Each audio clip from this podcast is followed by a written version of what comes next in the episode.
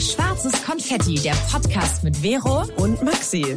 Wir sprechen über das Leben im Großstadtdschungel und unseren Struggle beim Erwachsenwerden. Wir stellen uns all die großen Fragen des Lebens. Wo wollen wir hin? Wer wollen wir sein? Und in was für einer Welt leben wir eigentlich? Wir reden über Liebe, Gefühle und Beziehungen. Über Selbstbewusstsein und Ängste. Übers Wachsen und Scheitern. Über Nachhaltigkeit und Weltschmerz. Jetzt geht's los mit dem Talk von deinen zwei großen Schwestern. Viel Spaß!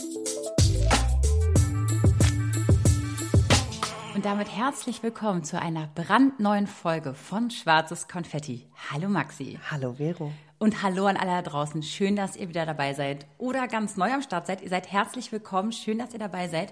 Heute dreht sich alles um das wundervolle, echt interessante und sehr wichtige Thema Tierwohl. Oh yes. Und da haben wir uns unseren altbekannten äh, Partner an die Seite geholt und zwar ist das Rewe Bio.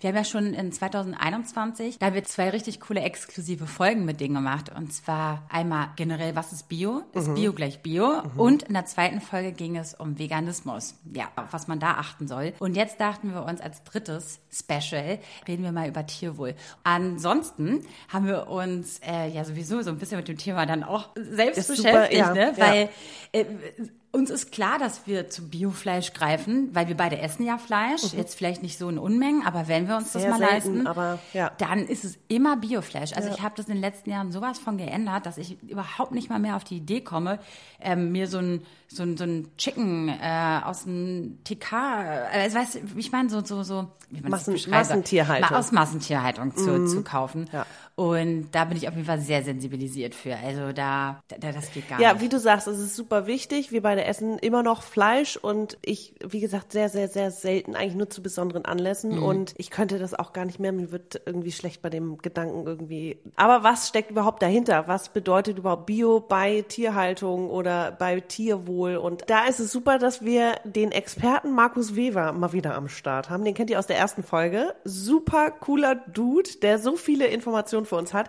Der ist nämlich Referent für ökologischen Landbau. Also er sagt auch von sich, er ist total öko und er kennt sich aus und er hat sehr, sehr viele Infos und nette Geschichten auch zu, ja, diesen ganzen Namen und Bedeutung und Wirrwarr von Siegeln und all das erklärt er ziemlich gut und ziemlich schön, wie ich finde. Also es ist eine wichtige Folge und ja, mhm. wir müssen uns damit auseinandersetzen. Genau, wenn wir Fleisch essen und das tun wir und das wollen wir aber so tun, dass es den Tieren nicht schadet. Ich habe ja auch eine ganz coole Erfahrung gemacht letztes Jahr. Ich war ja mit Rewe Bio zusammen auf einer Bienentour in der Märkischen Schweiz und äh, da habe ich das aller, allererste Mal auch selber Honig hergestellt. Und das war total spannend, weil ich erstmal totale Angst hatte vor Bienen. Mhm. Das war noch ganz krass und überhaupt alles, was fliegt. Und ich habe mich dann dieses Abenteuer gestürzt und ich bin danach nur geherzt rausgegangen, weil Bienen jetzt meine besten Freunde geworden sind. Also Crazy. mit Wespen komme ich immer noch nicht klar, aber Bienen und ich sind so eine Freunde geworden. Und ich habe mich dann so einen Anzug reingestürzt. Ich bin da mitten in die Natur. Ich habe so eine Wabe rausgenommen mit tausenden Hunderten. von Bienen und Outdoor, Vero. Outdoor. Es war einfach so verrückt und es war so cool und wow. Also ja, einfach Tierwohl. Einfach, du merkst, denen hat es da gut getan. Das, sie haben sich wohlgefühlt und Bienen sind ja auch wiederum wichtig für die, für die Landwirtschaft und für alles. Ne? Also, alles, also, ja. alles. Und es ist einfach ganz toll. Und ich freue mich auch wieder auf diese Folge, dass wir euch ein bisschen die Landwirtschaft beziehungsweise das so ein bisschen mehr näher bringen mhm. können, mhm. weil das auch Fragen sind, die wir uns stellen. Und zwar, wir klären jetzt in der Folge, was ist überhaupt der Unterschied zwischen all den Haltungsformen? Was bedeuten die mhm. eigentlich? Dann, was ist eigentlich so ein Spitz- und Bube-Ei? Also worauf sollte geachtet werden, wenn man Eier kauft? Mhm. Ganz, ganz wichtig und auch wie ähm, richtig frische Vollmilch im Supermarkt zu kriegen ist, wie die hergestellt wird und worauf da Rewe Bio achtet. Das alles erfahrt ihr in dieser Folge. Oh yes. Und da sind echt einige coole Fragen und Antworten dabei. Also jetzt ganz, ganz viel Spaß. Und da ist er auch schon, Markus Weber von Rewe Bio, der auch schon mal bei uns im Podcast vorher mal war. Äh, hallo, schön, dass du wieder am Start bist. Ja, hallo. Hallo Maxi, hallo Vero. Freut mich sehr, wieder dabei zu sein. Juhu! Uh, das freut uns sehr. Ja, wir haben ein paar Anläufe gebraucht, ne, dass wir jetzt diese schöne dritte Folge noch mit euch machen. Aber das hat letztes Mal so gut funktioniert. Die Leute waren hellauf begeistert. Und deine Expertise ist auf jeden Fall Gold wert. Gold wert, ja. Würde man mal Super. sagen. Ja, das freut mich und ähm, bin gespannt auf das, was jetzt die nächste Stunde kommt. Ja. Wir reden ja heute über das Thema Tierwohl und mhm. da stellt sich natürlich die aller, allererste Frage für uns überhaupt, was ist Tierwohl überhaupt oder was bedeutet das eigentlich und vor allem für euch so als Händler? Genau, also ich glaube, Tierwohl ist unabhängig davon, ob man Händler oder Landwirt ist. Also es geht im Prinzip darum zu sehen, wie ist das Tier, wie wird es gehalten, wie wird es gefüttert und es gibt da zwei Begriffe, einmal die artgerechte Haltung mhm. und dann die wesensgemäße Haltung und das versuchen wir so dem Tier gerecht zu werden, dass es in seinen wesensgemäßen Verhaltensweisen nicht eingeschränkt wird. Und das ist eigentlich das, was bei Tierwohl nochmal anders ist, als wenn man sich jetzt nur den Stall anguckt, äh, wie viel Auslauf hat es, äh, wie viel Fläche hat es, sondern es geht sozusagen um das Wohlgefühl. Also kann das Tier ja sich seinem Wesen gemäß verhalten. Aber impliziert artgerecht nicht auch das Gleiche wie wesensgerecht? Ja, wesens, wesensgemäße Tierhaltung ist noch ein bisschen, bisschen weitergehend. Mhm. Also da geht's halt wirklich darum, auf das Tier so einzugehen, ähm, dass es sein Sozialverhalten ausleben kann, dass es sich äh, so sein Hygieneleben ausleben kann, wie es normalerweise der Fall wäre. Und artgerecht ist so ein bisschen, also reduziert, würde ich sagen, auf die Haltungsbedingungen. Okay. Okay, also dass sie zum Beispiel auch selber zu den Futterstellen gehen können, wenn sie wollen. Das war es, glaube ich, hatten wir im Vorgespräch. Oder dass sie, dass der Stall an das Tier angepasst ist und nicht andersrum. Genau, also das ist äh, ganz wichtig, dass das Tier nicht an den Stall angepasst wird, sondern mhm. eben der Stall und die Haltungsform an das Tier. Und ein Beispiel ist zum Beispiel äh, das Sandbaden bei Hühnern. Mhm, mhm. das ist sozusagen deren Waschritual. Und wenn es aber keinen Sand gibt, ja, dann kann es halt auch nicht Sand baden und es braucht auch einen Pickstein, um zu picken. Da geht es nämlich nur um die Nahrungsaufnahme, sondern um den Schnabel zu stutzen. Das ist so wie Fingernägel schneiden. Und wenn das nicht vorhanden ist, dann äh, kann man zwar sagen, ja, das hat ja Auslauf und Platz, aber das reicht eben nicht, sondern äh, es wird dem Wesen des Tieres nicht gerecht. Jetzt reden wir die ganze Zeit über, wie es den Hühnern gut geht oder wie es den Tieren gut geht und auch wesensgerecht, ne, mhm. dass sie ihr Sozialverhalten oder ihr Hygieneverhalten und sowas ausleben können. Aber kann man überhaupt von Tierwohl sprechen, wenn man am Ende ne, sie dann doch ist und sie doch geschlachtet werden. Äh, das mhm. ist so, ich glaube, das, das ist so ein bisschen unser Struggle zu verstehen, wie man da von Tierwohl Bevor sprechen Markus kann. was sagt, würde ich ha. sagen, man isst nämlich keine Tiere. Ah sondern man isst Fleisch. Das ist, glaube ich, das Einzige, was ich so gelernt habe vorher. Kann das sein, Markus? So war das, ne? Ja, genau. Also ich bin ja seit fast 35 Jahren in der Bio-Fleischwirtschaft. Mhm. Also ich bin davon überzeugt, dass man das mit seinem Gewissen vereinbaren kann. Ich kann aber auch verstehen, wenn man sagt, also irgendwie diese ganze Fleischwirtschaft, das ist mir alles zu abgefahren mhm. und ich will mich davon abwenden und kein Fleisch mehr essen. Also das kann ich nachvollziehen. Äh, und trotzdem ist es so, dass wir natürlich die Tiere, die wir in unserer Obhut haben, also die Landwirtinnen und Landwirte, dass es da natürlich also eine ethische Frage ist, wie man mit denen mhm. umgeht. Und insofern ist es natürlich dann wichtig, solange sie leben, ihnen eben Haltungsbedingungen zu geben, die artgerecht und wesensgemäß mhm. äh, sind. Und dann werden sie eben doch für die menschliche Ernährung genutzt. Mhm. Also sonst wären sie sozusagen auch nicht im Stall. Und weil sie deswegen im Stall sind, ist es unsere Aufgabe, ihnen vernünftige Lebensbedingungen zu bieten. Ja, und da kommt dann ja auch, was du eben schon angedeutet hast, die Haltungsform ins Spiel. Und da gibt es ja verschiedene Abstufungen, ne? Und vielleicht kannst du da noch mal was zu sagen zu der Haltungsform oder beziehungsweise vielleicht kannst du uns das einmal erklären, diese Etikettierung von Haltungsform 4, über die wir heute sprechen wollen, die bei Rewe Bio und Naturland natürlich fest verankert ist. Und wir gehen dann noch weiter ins Detail. Aber erstmal, was sagt denn überhaupt diese Haltungsform 4? Genau. Also die Haltungsform ist ja fast noch relativ neu. Von politischer Seite wird, ich weiß nicht, seit mehreren Bundesregierungen darüber gestritten, wie man eine Haltungskennzeichnung machen kann. Mhm. Der Handel hat es dann einfach mal in die Hand genommen, ein eigenes System geschaffen und das sind halt die vier Haltungsstufen, eins, zwei, drei und vier. Kann man auch im Internet nachlesen, äh, aber ganz einfach runtergebrochen ist, eins ist sozusagen der gesetzliche Standard, mhm. der laut Gesetz äh, auch artgerecht sein soll, muss. Aber es ist sozusagen das Minimum, Also es darf ja kein oder? Tier gequält werden, aber okay, Haltungsstufe eins ist so der gesetzliche Standard Standard. Die Tiere sind im Stall und sehen kein Tageslicht Mhm. und haben kein äh, Stroh. Also da ist gar nichts. Mhm. Haltungsstufe 2 ist dann, naja, sta also äh, Stallhaltung plus nennt sich das auch. Äh, so, da haben die vielleicht ein bisschen mehr Platz, aber am Stall ist eigentlich nichts geändert. Dann geht's in die Haltungsstufe 3, die ist dann schon aufwendiger. Mit Klimareizen nennt man das. Also die ähm, haben frische Luft, äh, sehen die Sonne, kriegen auch einen Regen ab, aber haben auch noch keinen Auslauf.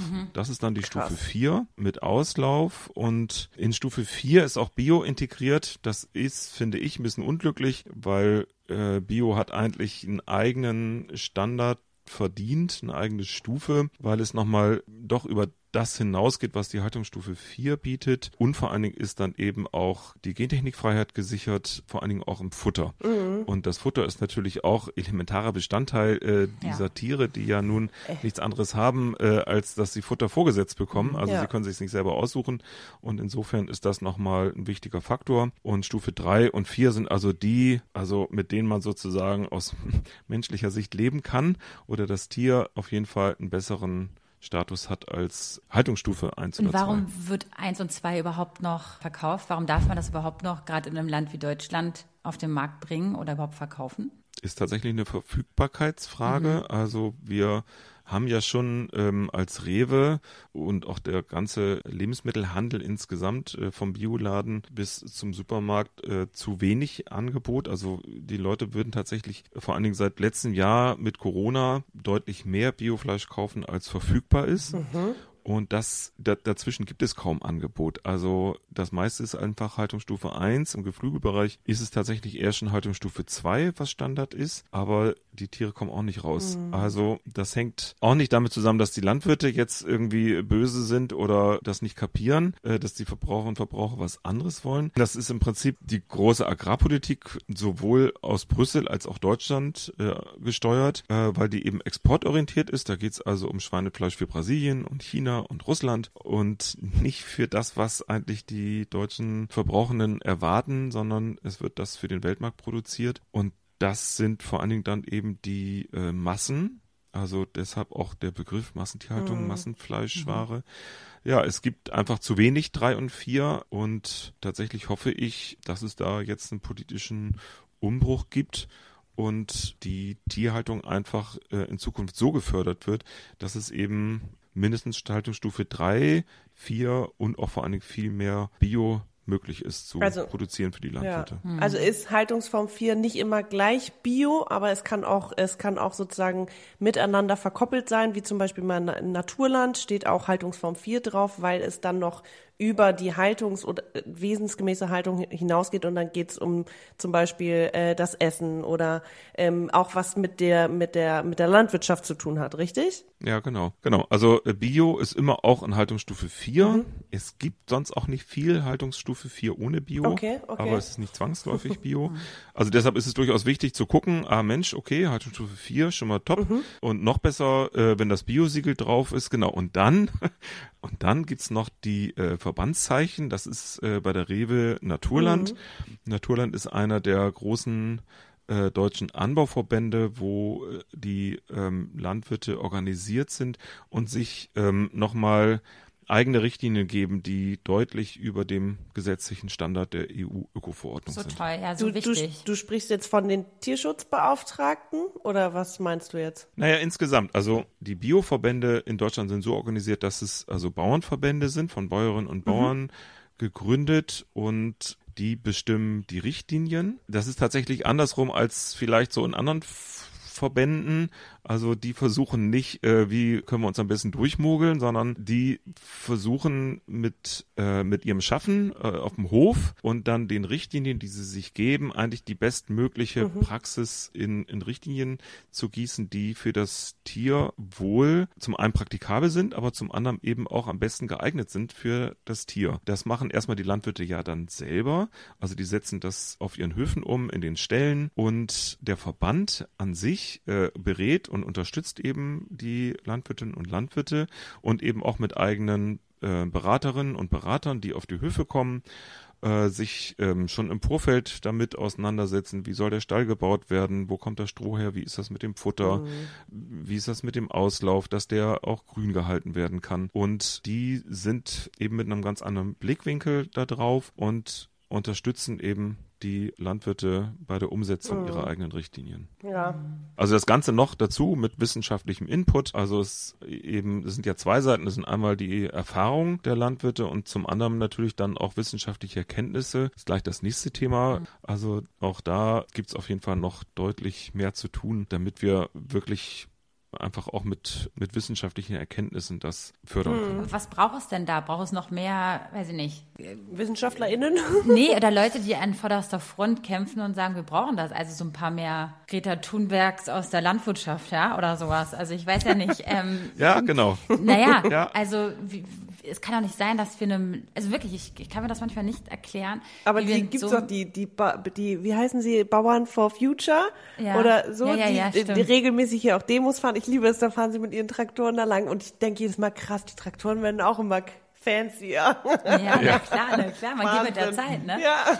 Ähm, aber das meine ich halt, wie man in so einem Land wie Deutschland echt noch so, noch so, so verquert ist, um dass wir da nicht weiterkommen. Also klar, es geht Step mhm. by Step nach vorne, aber also es muss doch politisch, also ich hoffe, dass es politisch dann irgendwann auch mal klarer geregelt wird. Oder ist die Lobby so krass äh, äh, am Start, dass wir da gar keine Chance haben? Naja, oder ist der Druck entsteht durch naja. Vorreiter wie, weiß nicht, Rewe, Bio, die dann sagen, hey, wir machen das schon ja, das mit verschiedenen sein, ne? Dingen und dann gibt es diese Verbände und all das baut ja auch Druck auf. Hm. I don't know. Ja. Also, ja, also es kommen ja immer viele verschiedene Sachen zusammen und ähm, ich meine, die Landwirte sind natürlich auch erstens äh, ähm, Unternehmen, also mhm, die leben klar. ja davon und ihre Familien von dem, was sie produzieren und das ähm, äh, die, die Landwirtschaft ist halt sehr politikgesteuert. Ja. Und wenn die politischen Vorgaben letztlich sagen, Leute, und auch die Wissenschaft gesagt hat, nee, äh, es geht hier um äh, Effizienz und mhm. äh, je mehr Schwein ich in einem Stall reinpferche, desto weniger Kosten habe ich, mhm. ist ja auch einleuchtend. Und da hat sich auch einfach gesellschaftlich was getan. Also in den 50er, 60er Jahren waren das ganz andere Denkmodelle, also auch in der Gesellschaft, aber auch in der Wirtschaft. Und das hat sich politisch manifestiert. Ja, und jetzt sind wir, glaube ich, schon seit längerem eigentlich in Gesellschaft gesellschaftlichen Diskussionen, die ganz anders sind. Mhm. Ähm, ne, kann man überhaupt noch Tierhaltung ja. vertreten? Und wenn, wie, wie halten wir denn äh, unsere Tiere? Und das sind ja also relativ neue Diskussionen, die wir da in Deutschland führen und die Politik braucht dann halt auch ein bisschen und dann braucht es natürlich noch länger, die Stelle umzubauen. Das ist mit wahnsinnig viel Kosten verbunden und dann haben Bauern auch durchaus berechtigte Angst, dass wenn sie dann teuer produzieren, ihre Produkte auch mehr, zu ja. dem notwendigen Preis verkauft ja, werden. Ja, das also versteht da man kommt dann der Handel ja. ins Spiel hm. und da stehen dann die Verbraucherinnen und Verbraucher und das ist ja auch, also ich sag mal, es ist ja auch nicht so einfach. Dann steht man da am Tresen oder am Regal mit SB verpacktem Fleisch und man wird ja sozusagen doppelt bestraft. Also äh, wenn man dann das teure Biofleisch kauft, das ist deutlich teurer, mhm. dann sieht man ja, okay, wenn ich das andere gekauft hätte, wenn ich die Augen zumache, würde ich ja mit deutlich ja, ähm, ich, äh, ja. weniger so. äh, Kosten da aus dem Laden ja. gehen. Das wollen aber viele nicht mehr. Und das Verrückte ist ja, dass wir die Folgekosten dieser konventionellen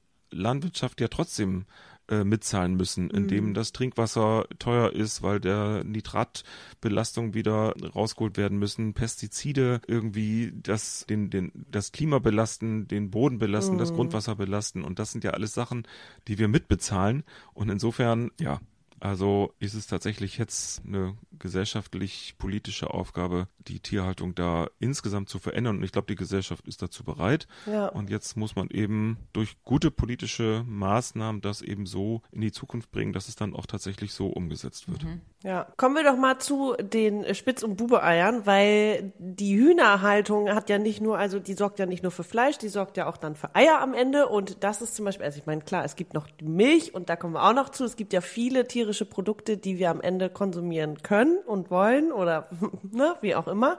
Und bei den, bei den Eiern ist ja ganz oft so, dass man sich also von dieser Farbe ablenken lässt oder von diesen ganzen Strichcodes oder was auch immer, diese ganzen Stempel und dann steht da Freiland, dann steht da aber Boden. Äh, Boden. Ja, okay, das sowieso, dann steht da Naturland. Also da ist ja auch so ein kleiner Wirrwarr, sag ich mal. Es gibt immer mehr Angebote, aber wo sollte man denn da oder wo kann man da erkenntlich darauf achten, dass die Haltungsform der Tiere sozusagen gut ist?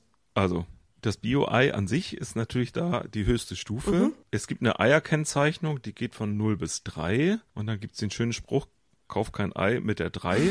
äh, wird in Deutschland auch, ja, kauf kein Ei mit der 3, genau.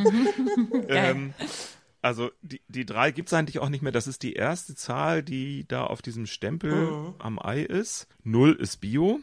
Also im Prinzip gab es 1, 2, 3. Hat irgendwie keiner dran gedacht, gibt auch Bio-Eier. Okay, hat man eine 0 vorgesetzt. Man hätte also auch noch 0 vier ist machen Bio. können wieder, aber okay. Nee, eine 4 wäre, nee, Ja, es geht ja aber da gerade ins dann ja schon Schlechtere. das Beste andersrum. ist ja 1 Ja, genau. Okay, ja, Es blöd. ist andersrum. Ja, das ist ja. auch ein bisschen bei der, Mhm. genau, bei der Haltungskennzeichnung ist es 1, 2, 3. Ja. Deswegen, Ähm, es ist einfach echt unübersichtlich, ne? Weil bei den Haltungsformen genau. Ja. ist 4 das Beste oder dann noch Ja, weiter, ja. dann Bio ist ja dann quasi die 5 Ja. so. Ja. Und dann bei, bei den Eiern ist es dann 0 ist das Beste. Also okay, da blickt doch auch keiner durch. Aber gut, deswegen klären Ja, wir ja hier auf. deswegen machen wir ja Genau. den Podcast hier. Okay, aber dann äh, klär's doch mal anhand von den den äh, Rewe Bio Spitz und Bube Eiern. Was ist da, worauf, also was ist da erkenntlich? Was, was bedeuten die ganzen Sachen da? Genau, was heißt eigentlich Spitz und Ja, was Bube? heißt das also eigentlich? Spitz heißt, dass nämlich der Schnabel spitz ist. Bei Biotieren zum Beispiel wird der Schnabel nicht gestutzt. Ah. Ist inzwischen auch gesetzlich verboten. Ja. Ja. das hat lange gedauert. Bei Bio war das schon immer, dass der Schnabel dran geblieben ist, weil sie sich nämlich sonst kannibalisieren Mhm. und dann picken sie sich sozusagen zu Tode, wenn sie nur im Stall gehalten werden. Wahnsinn, ne? Ja, Äh, klar. wenn sie, ja, Die brauchen halt Platz. ähm, ja, gibt heikle Themen im, in der Tierhaltung und Mhm. deswegen äh, bin ich ja auch Öko, weil in Mhm. der Biotierhaltung ist das anders. Also, spitz ist der Schnabel, das heißt also, das Tier wird nicht verändert, sondern der Stall und die, Mhm. Die Fläche, Haltungsbedingungen ja. werden eben so geändert, dass sie den Schnabel behalten können. Deswegen haben sie dann auch einen Pickstein, um den Schnabel zu Mhm. stutzen, also selber zu stutzen und im Prinzip scharf zu halten, Mhm. äh, damit sie dann die Körner aufpicken können oder den Regenwurm im Freiland aus dem Boden ziehen können. Und Nom, nom, Bube heißt, dass der Bruderhahn, also der keine Eier legen kann, nicht sofort als Küken getötet wird, sondern eben auch ein Recht auf Leben hat und aufgezogen wird. Mhm. Und das ist eigentlich der Begriff Spitz und Jetzt Bube. macht es auch Sinn. Ja, genau. Jetzt versteht Ja. man es ein bisschen. Wieso heißt das Ei Spitz und Bube? Dachte, das wäre irgendwie ein Name das oder Ei ist ja also, nicht ne, spitz, von ist ja irgendwem. rund, ist ja eine Eiform. Ja. Genau, und also für uns äh, als Rewe war einfach wichtig äh, im Biobereich, okay, also das können wir nicht zulassen. Küken töten ist ähm, überhaupt nicht ethisch vertretbar und vor allen Dingen auch nicht mehr unseren Kundinnen und Kunden irgendwie darstellbar. Und so haben wir dieses Programm gestartet, eben, dass die Bruderhähne aufgezogen werden und dann natürlich auch letztlich geschlachtet werden, um aber auch für ein äh, menschlich äh, für einen menschlichen Verzehr geeignetes Produkt äh, Verwendung zu finden. Wenn ein Ei schlüpft oder wenn das wenn das Küken schlüpft aus dem Ei, ähm, ist es also entweder eine Henne, legt Eier oder soll eben äh, Fleisch ansetzen, damit es ja, gegessen werden kann.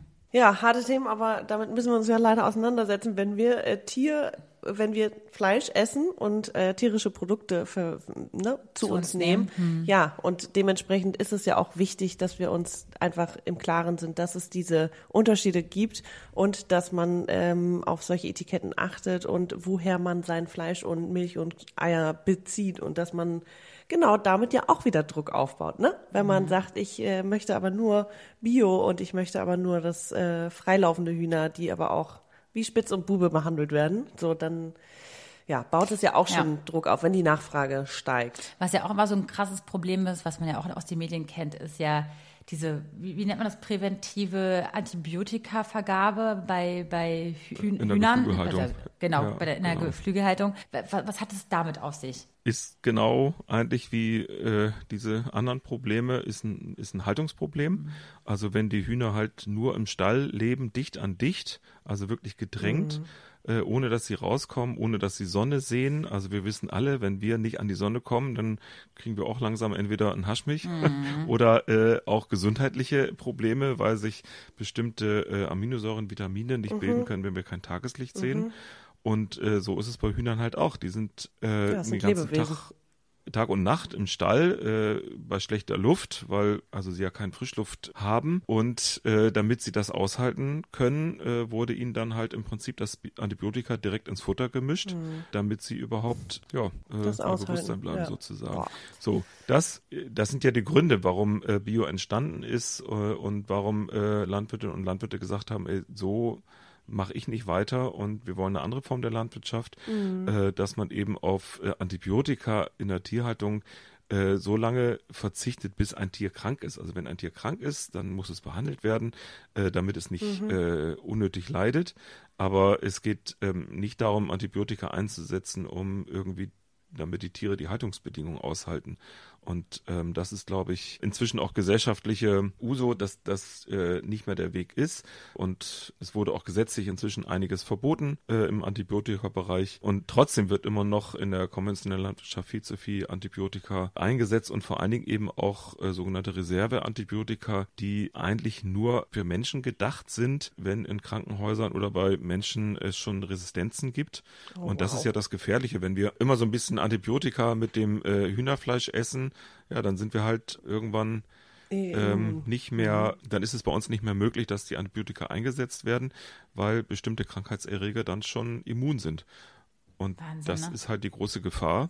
Ja, das muss auf jeden Fall eingedämmt ja. werden. Ich weiß nicht, habt ihr von dieser, ihr kennt ja auch diesen Jenke, ne? Bei ProSieben, der immer so Sachen aufdeckt ja. und so, ne? Und der hat ja auch irgendwie im letzten Jahr gerade auch so, ging es auch um Biokonsum und er hat irgendwie mal eine Woche lang, also ganz normal, also ganz normal gegessen, alles, was er im Kühlschrank hatte oder im Supermarkt gefunden hat, gegessen, hat dann da seine Cholesterin- und Blutwerte irgendwie checken lassen, die wirklich miserabel waren. Und dann hat er eine Woche nur Bio gegessen. Mhm. Ob Bio-Spaghetti, ob Bio das. Also ist scheißegal Krass. jetzt, ja. Von Bio-Tomatensauce und alles, was man vielleicht sonst nicht so biomäßig nimmt, hat er zu sich genommen. Und die Werte waren phänomenal. Man hat es sofort gemerkt. Okay, das und das krass. hat mich sowas von irritiert. Ich dachte so, wer braucht denn eine Bio, naja, Zahnpasta. ja, sowas, ne? Also so von, aber dass man das sofort spürt und merkt, ja, im Körper. Und jetzt das stellt euch mal vor, wie viel Antibiotika wir zu uns genommen haben, schon im, als Kinder, ja, nur durch unsere Ernährung, ähm, ist, ist doch Wahnsinn eigentlich, was wir eigentlich unserem Körper antun, ne? Eigentlich verrückt. Ja, das stimmt. Und das wäre doch viel schöner, wenn wir da mal irgendwie ein bisschen mehr jetzt mal so ein Auge drauf werfen, wenn ja. wir doch schon jetzt diese Information haben. Aber das ist das Witzige, sobald man über etwas hört, so wie wir ja auch versuchen mit diesem Podcast so ein bisschen dafür zu sensibilisieren, dass man das nächste Mal, wenn man an so einem Label vorbeigeht und Haltungsform 4 sieht oder Naturland oder Rewe Bio, dass man direkt checkt, was es bedeutet. Genau. Und kommen wir von den kleinen Tieren zu den großen Tieren zum Beispiel zu der Kuh. Wie ist da die Haltungsform und was ist das Besondere bei der Rewe Bio frischen Vollmilch zum Beispiel? Also bei der Kuh ist es so ein bisschen ähnlich. Die ähm, haben keinen Pickstein wahrscheinlich. natürlich schon Was? Die haben keinen Pickstein, sage ich, aber die haben wahrscheinlich irgendwas anderes, wo sie in ja, nee, genau, die haben können. keine Picksteine. Nee, es gibt, es gibt in vielen Stellen Bürsten. Oh. Also die, äh, ja, das ist richtig gut. Und dann gut. schuppern also, die so wie Balu im Dschungelbuch so, probier's mal. Ja, und dann genau, schuppern die immer so, äh, so hoch und runter. Ich kann es mir gerade bildlich ja, vorstellen, genau. obwohl ich dich neben mir sitzen habe. Sieht sehr süß aus. Ja, doch. Nee, das ist wirklich, das ist wirklich lustig, wenn man sich das im Stall anguckt. Also, äh, die stehen da zum Teil wirklich Schlange. äh, und Kühe sind auch ein soziale, äh, so, echt soziale Wesen. Also, die warten dann auch. Also, so, hey, du warst aber schon zehn Minuten, ich bin dran. Und dann, äh, geht das automatisch an, also das lernen die ganz schnell und dann schubbern die sich äh, oh, und süß. lassen sich bürsten und genießen das. Also das ist das eine. Und dann geht's natürlich vor allen Dingen, also, dass die Kuh im Stall Platz hat, mhm. dass sie auch ihre Rangordnung dort gestalten können. Und dann ist es vor allen Dingen natürlich äh, der Auslauf und vor allen Dingen der Weidegang. Mhm. Also ja. Kühe gehören auf die Weide, die grasen, das ist deren ähm, im Prinzip Tagesbeschäftigung. Mhm. Wenn die mit ihren großen Köpfen über die Weide äh, ziehen, fressen die halt das Gras und dann legen sie sich ja hin mhm. und dann käuen sie wieder. Mhm. Wiederkäuer. Nennt man das. Ja, ja das kenne so, ich noch. Und das ist ganz wichtig, weil die Kuh hat ja einen phänomenalen Verdauungstrakt. Mhm. Also die stößt das sozusagen wieder auf, ja, aber das ist ja auch nur Gras und dann frisst sie das im Prinzip nochmal. Äh, und das Tolle ist, da hat die Kuh Enzyme, die aus diesem Gras Milch macht. Also da kommt Milch raus. Und Milch ist ja ein hoch, hochwertiges Eiweißlebensmittel. Und äh, die Vorstellung, dass wir auf die Weide gehen und uns irgendwie ähm, das Gras in den Mund nehmen, das macht ja irgendwie keine wirkliche Freude. Also man riecht das gern, frisches Gras, äh, wenn das gemäht ist, das ist super. Mhm. Aber äh, wir können das nicht verwerten. Äh, und das können eben Wiederkäuer. Und, und das ist wichtig, dass die also dafür die Ruhe haben, den Platz haben und äh, frisches Gras kriegen, eben auf der Weide und da gehören die Kühe halt hin. Und das heißt, diese Kühe äh, produzieren ganz frische Milch, also aus traditioneller Herstellung. Was bedeutet das aber dann, wenn ich das jetzt bei euch im Supermarkt kaufe? Also ich weiß, was traditionell noch bedeutet. Also meine Mutter kommt ja aus Kroatien und als ich da ein kleines Kind war und dann noch die Kühe im Bauernhof waren und mhm. wir da jedes Jahr waren, habe ich halt wirklich, ich weiß noch, Mama hat mich gefragt, ob ich frische Milch will. Ich so, ja. Ich habe die sofort wieder ausgespuckt, weil ich dachte, oh mein Gott, da waren Krümel drin, das war Wirklich, also für mich um. als Berliner Stadtmädchen, ja, äh, äh, ich hatte keine Ahnung, wie eine oh, frische Milch schmeckt. Das war bei uns mal Highlight ja. im Skiurlaub, wenn da also, frische Milch morgens Ja, aber mit Stückchen, das war wirklich wow, äh, ungefiltert, ja. direkt von der Kuh. Und aber das ist ein bisschen anders. Also ihr habt quasi eine traditionelle Herstellung, aber ein, zwei Steps dazwischen nur und dann direkt in den Supermarkt. Ne? Wie, wie läuft das bei euch? Genau, also ähm, wie frisch ist sie wirklich, äh, auch, ist die Frage. Also die, genau, also äh, der Begriff frisch, äh, frische Vollmilch, der ist sozusagen bei uns noch der Begriff, wie er traditionell gebraucht wurde. Aber das fängt natürlich jetzt bei der Kuh an. Mhm. Also der moderne Biostall ist ja auch keine Museumslandwirtschaft, da wird nicht mehr mit der Hand gemolken. Das machen schon Melkmaschinen, mhm. die nehmen sozusagen die Milch auf, dann kommen sie in die Kühlung. Das ist ganz wichtig, dass die Milch, die ja heute warm ist, runtergekühlt wird. Mehr passiert dann auf dem Hof erstmal nicht. Die wird dann abgeholt, mhm. kommt zur Molkerei. Da werden vorher noch Tests gemacht auf dem Hof, ob die Milch ohne Keimbelastung ist oder Zellzahlen, also dass die, dass die Kuh nicht krank ist. So, und dann kommt die Milch in die Molkerei und da wird sie dann nochmal pasteurisiert. Mhm. Das hat der, das hat der Herr Pasteur entwickelt.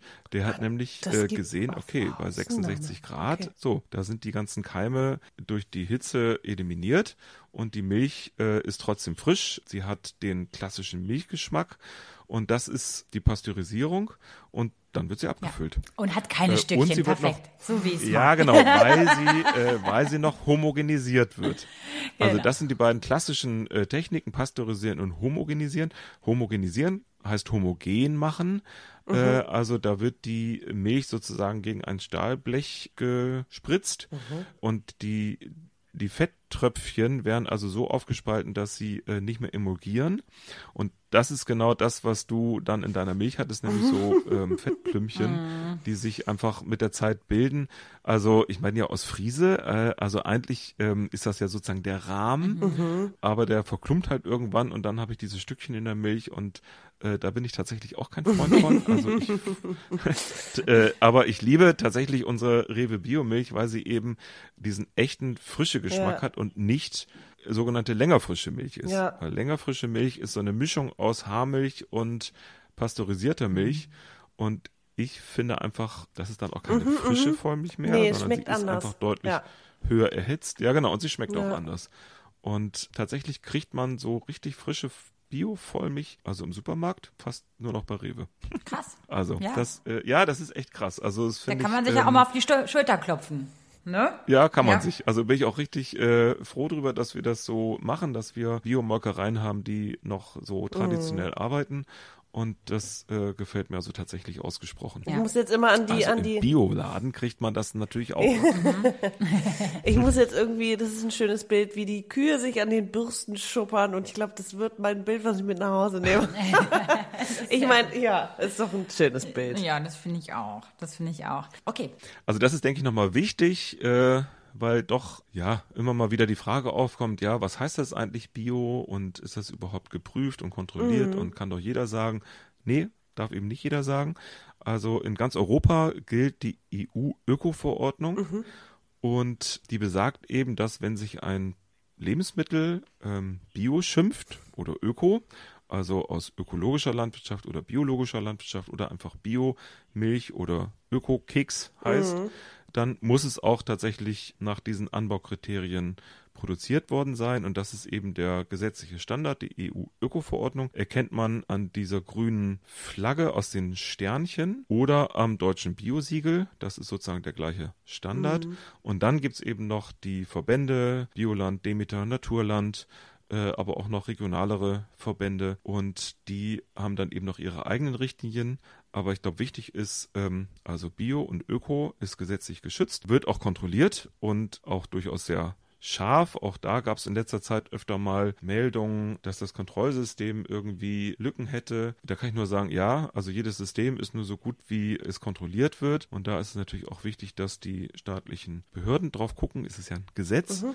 und die Richtlinien kontrollieren die Verbände. Und äh, was eben gut ist, seit dem 01.01.2020 gilt eben die neue EU-Öko-Verordnung, die einfach nochmal deutlich strenger geworden ist, vor allen Dingen für die Verarbeitung und den Handel und die Tierrichtlinien auch nochmal aufgewertet hat. Also was ich äh, am Anfang sagte, am Anfang ging es vor allen Dingen äh, um Haltungsbedingungen, wie groß ist der Stall, wie viel Auslauf pro Tier.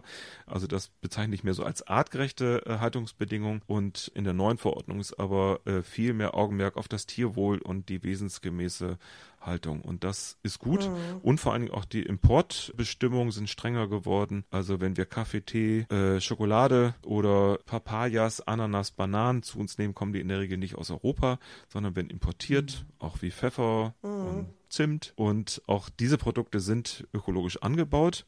Und da guckt die EU-Verordnung jetzt nochmal deutlich strenger drauf, dass das auch so in den Ländern, wo es erzeugt wurde, auch so hergestellt das Fand ich auch so interessant, weil ihr habt ja auch Rewe Bio Zimt, ne? Genau. Und da habe ich auch geguckt erstmal, was ist, was warum kann, denn überhaupt? Warum, ne? Ja, ja. Aber es macht natürlich total Sinn. Und nur noch mal so der Korrektnis halber, ähm, wir meinten 1.1.2022, korrekt? Das hast du gesagt, ne? Ja, nee, weil ich habe 2020, 2020, genau, ich habe 2020 nämlich von dem Ja, nee, Entschuldigung. Genau, nee, nee, 22 genau. aus diesem Jahr, genau, Anfang des Jahres. Perfekt, ja, okay, ja. cool. Mhm. Und wenn ich noch eins bringen wir auch Kokos, Kokosmilchprodukte mhm. haben wir ganz viel, auch in Naturlandqualität. Und auch das ist nochmal interessant, weil das eben auch nochmal Sozialrichtlinien ja, beinhaltet. Ja. Also gerade wenn wir Importprodukte haben, das ist jetzt nicht äh, tierisch, kein Ei, kein Fleisch, mhm. ähm, keine Milch, die sind bei Rewe Bio immer in Naturlandqualität aus Deutschland. Mhm.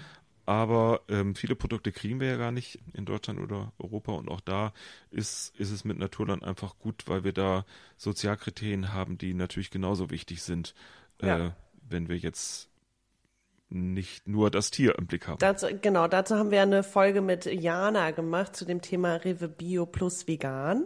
Und mhm. da ging es nämlich auch um diese ganzen Thematiken. Mhm. Also hört da unbedingt ja. noch mal rein, wenn ihr die genau. noch nicht gehört habt, dann mhm. lernt ihr auch was dazu. Ja, und meine Experience ja aus dem letzten Jahr mit der Bienentour. Ich war ja dabei, ich, ich war ja live dabei, wo ich äh, hier in die Märkische Schweiz eingeladen wurde, ja. genau. Und dann habe ich mal gesehen, wie der deutsche Rewe Blütenhonig äh, hergestellt wird. Und das war eine Experience, oh Gott, Leute, ich habe da meine Angst überwunden. Ich habe mich in so einen Schutzanzug reinbegeben und dann selber Bienenhonig hergestellt. Und das war einfach nur eine mega, mega Erfahrung, einfach mal zu sehen, ja, dass es da auch oh. um Tierwohl geht und wie wichtig das eigentlich ist. Ja. Und ja, Cool, einfach ja, ziemlich cool. Ich, super. ich habe das gesehen von ja? dir, fand's auch Bombe. cool. Und da kann ich auch nur noch mal einen Appell äh, rausschicken. Also Leute, Bienen sind echt tolle oh, Tiere, ja. tolle Wesen. Ich habe mich echt mit denen angefreundet. Äh, ja, genau. Und es gibt aber auch ganz viele Hobby-Imker. Ja. Äh, also Leute, überlegt's euch, entweder bei euch oben auf dem Dach. Ja. Es so braucht kleinen, mehr Imker ähm, und Imkerinnen, ne? Oder irgendwie, wenn ihr auf dem Land wohnt, Mensch, haltet einfach ein paar Bienen. Da hat man echt Freude dran. Und wenn ihr daran und gleich den Honig. Und wenn ihr genau und wenn ihr das aber nicht könnt, dann auf jeden Fall ein paar paar Balkonpflänzchen, Blümchen aufstellen, die die für die Bienen auch äh, geeignet sind. Das wäre auch ist auch immer ganz nett, ne? Ach, wie schön. Super ja, Tipp. toll. Ja, super Tipp, ne? Mhm. Immer schön an die Blümchen denken auf dem Balkon. Ich habe ja leider keinen, aber naja, so ein Vorbau mache ich auf jeden Fall. Erstmal vielen lieben Dank, Markus. Hast du noch irgendwas, was dir noch auf der Seele brennt, was wir jetzt hier überhaupt nicht thematisiert haben? Oder wollen wir uns jetzt mit diesem Gefühl verabschieden?